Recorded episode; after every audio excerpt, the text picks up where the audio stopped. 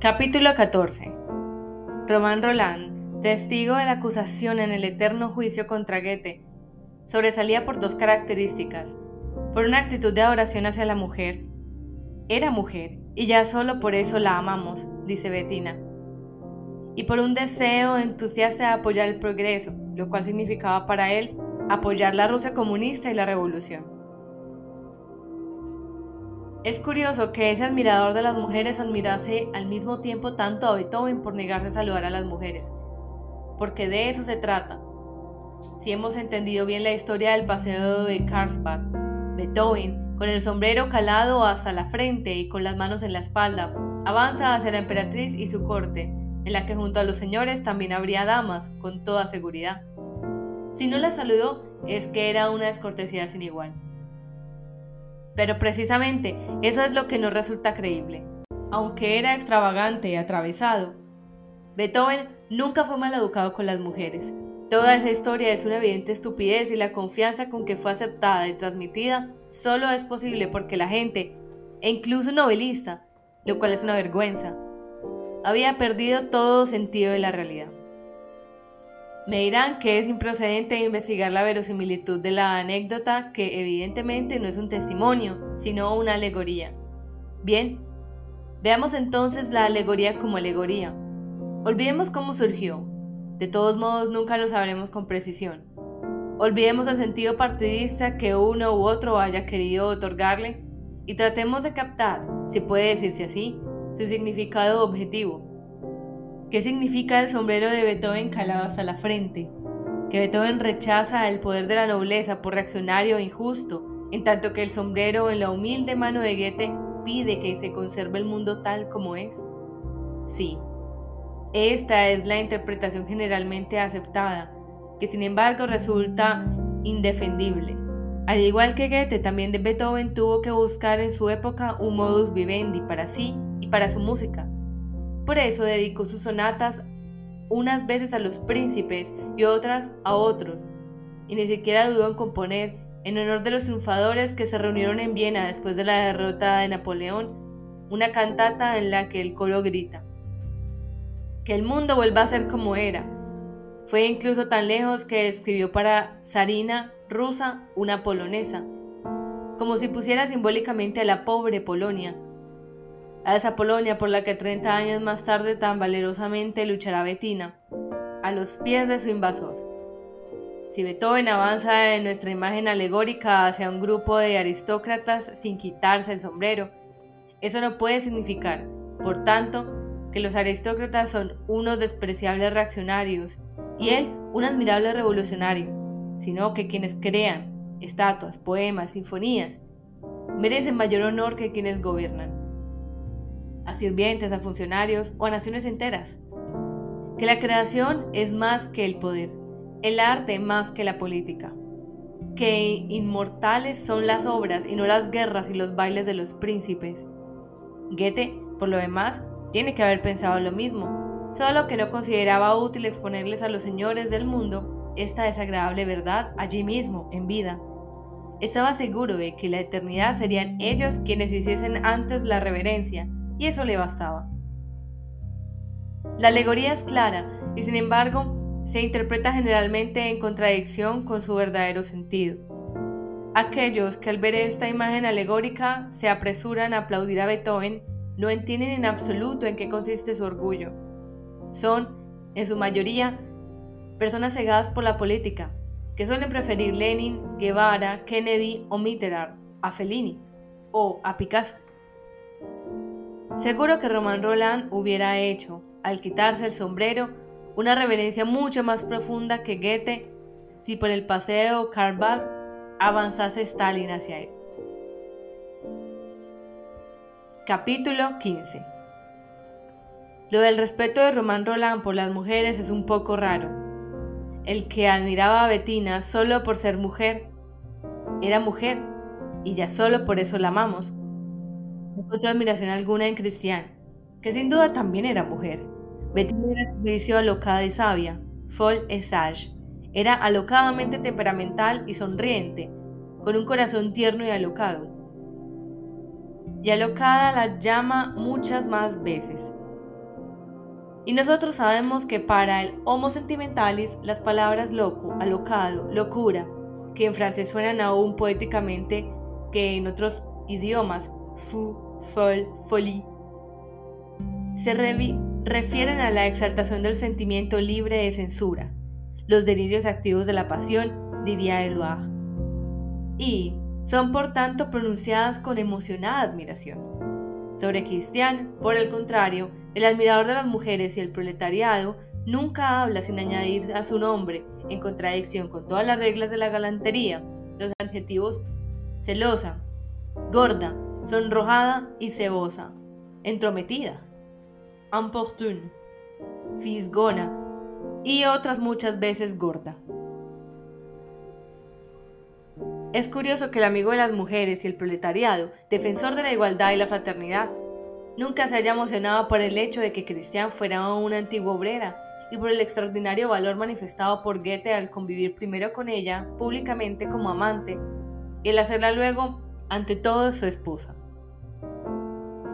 Tuvo que soportar no solo la maledicencia de los salones de Weimar, sino también el rechazo de sus amigos intelectuales, Herder y Schiller, que le ponían mala cara. No me extraña que el Weimar de los aristócratas se haya alegrado cuando Bettina la llamó salchicha gorda. Pero me extraña que haya podido alegrarse de ello el amigo de las mujeres y la clase obrera. ¿Cómo es posible que una joven patricia, que malintencionadamente exhibe su cultura ante una mujer sencilla, le resulte tan simpática? ¿Y cómo es que Cristian, a la que le gustaba beber y bailar, que no cuidaba su línea y engordaba alegremente, nunca hubiera tenido derecho al divino adjetivo de alocada, y fuera ante los ojos del amigo proletariado solo una entrometida? ¿Cómo no se le ocurrió al amigo del proletariado construir con la escena de las gafas una alegoría en la que una sencilla mujer de pueblo castiga con todo derecho a una joven intelectual arrogante, y en la que Goethe, después de defender a su mujer, avanza con la cabeza erguida y sin sombrero, contra un ejército de aristócratas y sus vergonzosos prejuicios? Naturalmente, esta alegoría no sería menos estúpida que la anterior, pero el interrogante permanece ¿Por qué el amigo del proletariado y las mujeres eligió una estúpida alegoría y no la otra? ¿Por qué prefirió a Bettina y no a Cristian? Esta pregunta apunta hacia el núcleo del problema. El próximo capítulo responderá a esta pregunta. Capítulo 16 Goethe invitaba a Bettina, en una de las cartas que no están fechadas, a que saliera fuera de sí misma, Hoy diríamos que le reprochaba su egocentrismo, pero tenía derecho a hacerlo. ¿Quién había peleado por los montañeses sublevados en el Tirol por el nombre de Petufi? Luego de su muerte, por la vida de Mieroslavski. ¿Él o ella? ¿Quién pensaba siempre en los demás? ¿Quién estaba dispuesto a sacrificarse? Bettina, de eso no hay duda. Pero eso no le quita razón al reproche de Goethe, porque Bettina nunca salió fuera de su propio yo, donde quiera que fuese, su yo flameaba tras ella como una bandera. Lo que la inspiraba a luchar por los montañeses de Tirol no eran los montañeses, sino la encantadora imagen de Bettina luchando por los montañeses del Tirol. Lo que la impulsaba a su amor por Goethe no era Goethe, sino la seductora imagen de Bettina niña enamorada de un viejo poeta. Recordemos su gesto que denominé gesto de ansia de inmortalidad. Apoyó primero los dedos en el hueco del pecho, como si hubiera querido señalar hacia el centro del mismo de eso que se llama yo. Luego, lanzó las manos hacia adelante, como si hubiera querido enviar aquel yo hacia algún lugar lejano, hacia el horizonte, hacia la inmensidad. El gesto de ansia de inmortalidad solo conoce dos sitios en el espacio, yo aquí y el horizonte allá lejos. Solo dos conceptos, el absoluto que es el yo y el absoluto del mundo. Ese gesto nada tiene que ver con el amor, porque el otro hombre, el prójimo, quien quiera que se encuentre entre esos dos polos extremos, yo y el mundo, queda de antemano eliminado del juego, apartado, inadvertido. El muchacho de 20 años que se apunta al Partido Comunista o va con un fusil a la montaña a luchar con la guerrilla está fascinado por su propia imagen de revolucionario, mediante la cual se diferencia de otros, mediante la cual se convierte en sí mismo. En el origen de su lucha hay un amor excitado e insatisfecho por su yo, al que desea dar rasgos expresivos para enviarlo luego, mediante el gesto de ansia y mortalidad que hemos descrito, al gran escenario de la historia, en el que están fijos miles de ojos. Y nosotros sabemos, como lo demuestra el ejemplo de Mishkin y Nastia Filipovna, que bajo el efecto de la mirada intensa el alma crece, se hincha, es cada vez mayor y finalmente se eleva hacia el cielo como una magnífica aeronave iluminada. Lo que hace que la gente levante el puño, lo que le pone fusiles en la mano, lo que la impulsa a una lucha común por causas justas e injustas, no es la razón, sino el alma hipertrofiada. Ella es gasolina sin la cual el motor de la historia no giraría y sin la cual Europa estaría tumbada en la hierba viendo pasar perezosamente las nubes del cielo. Cristian no padecía de hipertrofia del alma y no ansiaba mostrarse en el gran escenario de la historia. Sospecho que le gustaba más acostarse sobre la hierba con los ojos fijos en el cielo, por el que navegan las nubes. Sospecho incluso que era capaz de ser feliz en semejantes momentos, lo que constituye un espectáculo francamente desagradable para una persona con el alma hipertrofiada, quien, ardiendo permanentemente en el fuego de su yo, nunca es feliz. Román Roland, amigo del progreso y de la lágrima, no dudó por ello ni un instante cuando tuvo que elegir entre ella y Bettina. Capítulo 17 Vagando por los caminos del más allá, Hemingway vio a un joven que desde lejos avanzaba hacia él, iba vestido con elegancia y se mantenía llamativamente erguido. A medida que aquel joven elegante iba aproximándose a él, Hemingway podía apreciar en sus labios una ligera sonrisa pícara. Cuando estuvieron a un par de pasos de distancia, el joven detuvo la marcha, como si quisiera darle a Hemingway la última oportunidad de reconocerlo. Johan, exclamó Hemingway sorprendido. Goethe sonrió satisfecho, estaba orgulloso de haber logrado un excelente efecto escénico. No olvidemos que había sido durante mucho tiempo director de teatro y tenía talento para los efectos. Luego cogió a su amigo del brazo. Es curioso que aunque en aquel momento era más joven que Hemingway, siquiera comportándose con él con la misma amable deferencia de una persona mayor y lo llevó a dar un largo paseo. Johan, dijo Hemingway, está usted hoy hermoso como un dios. La belleza del amigo le producía una sincera alegría y reía feliz. ¿Dónde dejó sus pantuflas? Y aquella plaquita verde que llevaba sobre los ojos. Y cuando dejó de reír, así tendría que ir al eterno juicio, destrozar a los jueces como con argumentos, sino con su belleza, Usted ya sabe que en el eterno juicio no dije ni palabra. Eso fue por desprecio. Pero no pude evitar pasar por allí y oír lo que decían. Lo lamento. ¿Qué quiere? Ha sido condenado a la inmortalidad por el pecado de escribir libros. Usted mismo me lo explicó. Goethe se encogió de hombros y dijo con cierto orgullo, es posible que nuestros libros sean en cierto sentido inmortales. Quizá, Después de una pausa, añadió en voz baja y con gran énfasis, pero nosotros no. Es precisamente el contrario, protestó amargamente Hemingway. Nuestros libros probablemente dejarán pronto de leerse.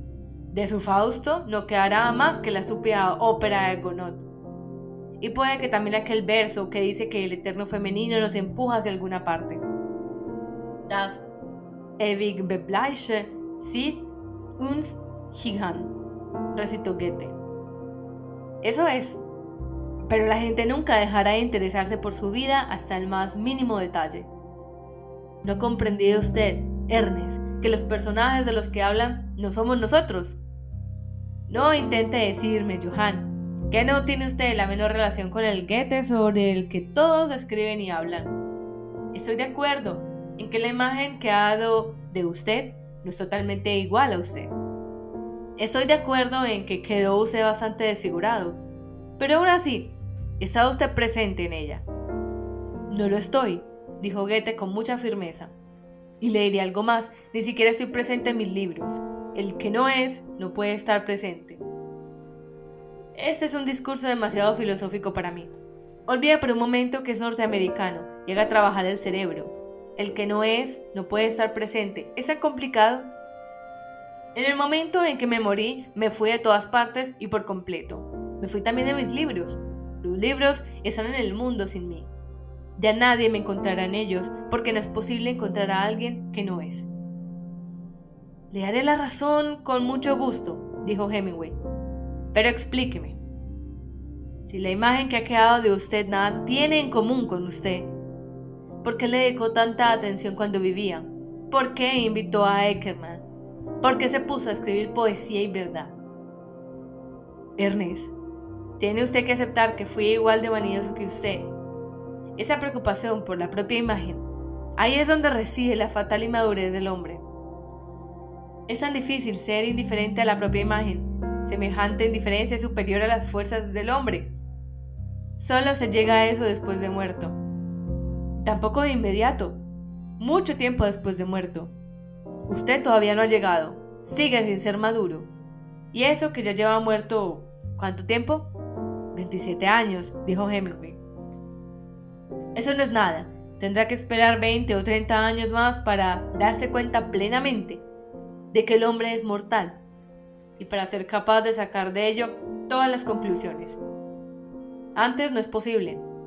Cuando ya me faltaba poco para morir, afirmé que sentía dentro de mí tal fuerza creativa que era imposible que desapareciera sin dejar rastro. Y por supuesto creía que iba a vivir en la imagen que dejaba de mí. Sí, era como usted. Incluso después de muerto me resultaba difícil aceptar que ya no era. ¿Sabe? Era una cosa tremendamente particular. Ser mortal es la experiencia humana más esencial y sin embargo el hombre nunca fue capaz de aceptarla, comprenderla y comportarse de acuerdo con ella. El hombre no sabe ser mortal y cuando muere ni siquiera sabe estar muerto. ¿Y acaso usted sabe estar muerto, Johan? preguntó Hemingway para suavizar la seriedad del momento. ¿Cree usted de verdad que la mejor manera de estar muerto es perder el tiempo charlando conmigo? No se haga el tonto, Ernest dijo Goethe. Sabe perfectamente que en ese momento no somos más que fantasías frívolas de un novelista que nos hace decir lo que él quiere y que probablemente nosotros nunca habríamos dicho. Pero para terminar, ¿se ha dado cuenta del aspecto que tengo hoy? No se lo dije cuando se lo vi. Es usted hermoso como un dios. Este era el aspecto que tenía cuando toda Alemania me consideraba un seductor sin compasión, dijo Goethe, en tono casi solemne. Luego, emocionado, añadió, Quería que fuera precisamente así como me viera usted en sus años venideros. Hemingway miró a Goethe con una repentina y tierna indulgencia. ¿Y usted, Johan? ¿Cuántos años hace que murió? 150, respondió Goethe con cierta timidez. ¿Y aún no sabe estar muerto? Goethe sonrió. Ya lo sé, Ernest. Actúo un poco en contradicción con lo que le dije hace un rato, pero me he permitido esa vanidad infantil, porque hoy nos vemos por última vez. Y luego, lentamente, como quien ya no volverá a hablar, pronunció estas palabras. Es que he comprendido definitivamente que lo del eterno juicio es una tontería. He decidido aprovechar por fin que soy muerto y quisiera, si puede expresarse con esa palabra imprecisa. Irme a dormir. Saborear el placer del total no ser, del cual mi gran enemigo Novalis dijo que tenía color a su lado.